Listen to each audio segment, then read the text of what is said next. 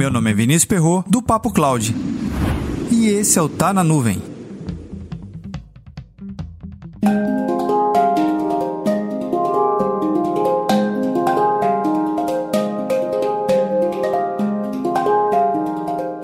Em um ranking de competitividade digital, você acredita que o Japão não aparece entre os 10 maiores? Pode até parecer difícil acreditar nessa matéria, mas a McKinsey ela fez um estudo aprofundado para identificar os países com maior competitividade digital. E o resultado desse estudo é simplesmente um plano audacioso para 2030 que o Japão está assumindo.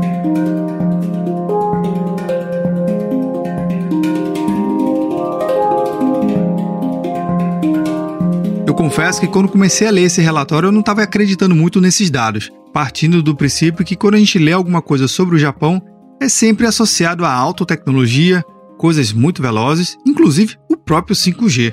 Mas olha que interessante, não basta ter somente uma cultura bem determinada e as tecnologias de ponta, tem que ter outras coisas.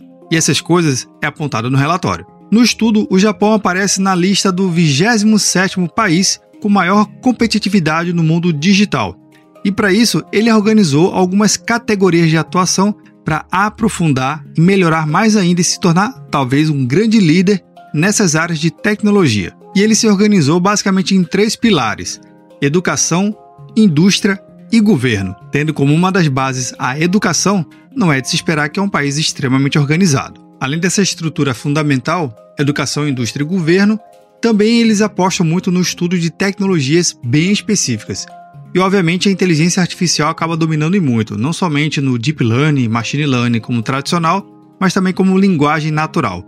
Existem outras tecnologias como computação em nuvem para desenvolvimento, e-commerce digital e o próprio 5G, mais fortemente em infraestrutura de 5G.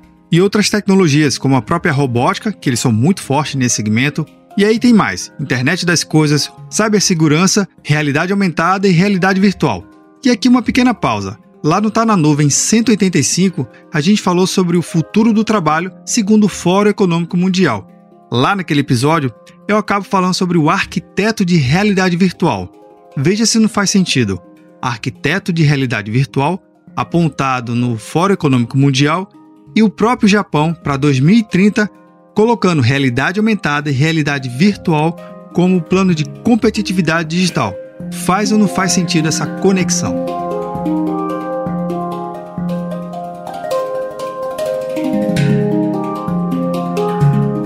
Convido você a baixar o relatório, são em torno de 140 páginas, escolher um assunto e comentar lá no nosso grupo do Telegram, bit.ly barra Telegram. Também no roteiro desse episódio eu vou deixar um site que você pode acompanhar a evolução de cada projeto. Vale muito a pena conferir. Uma grande lição que eu tiro para mim ao ler esse relatório é o seguinte: o Japão, que é conhecido como um país da produtividade, organização e competência, ele tem a capacidade de se enxergar e ver que existem pontos de melhoria é uma grande lição.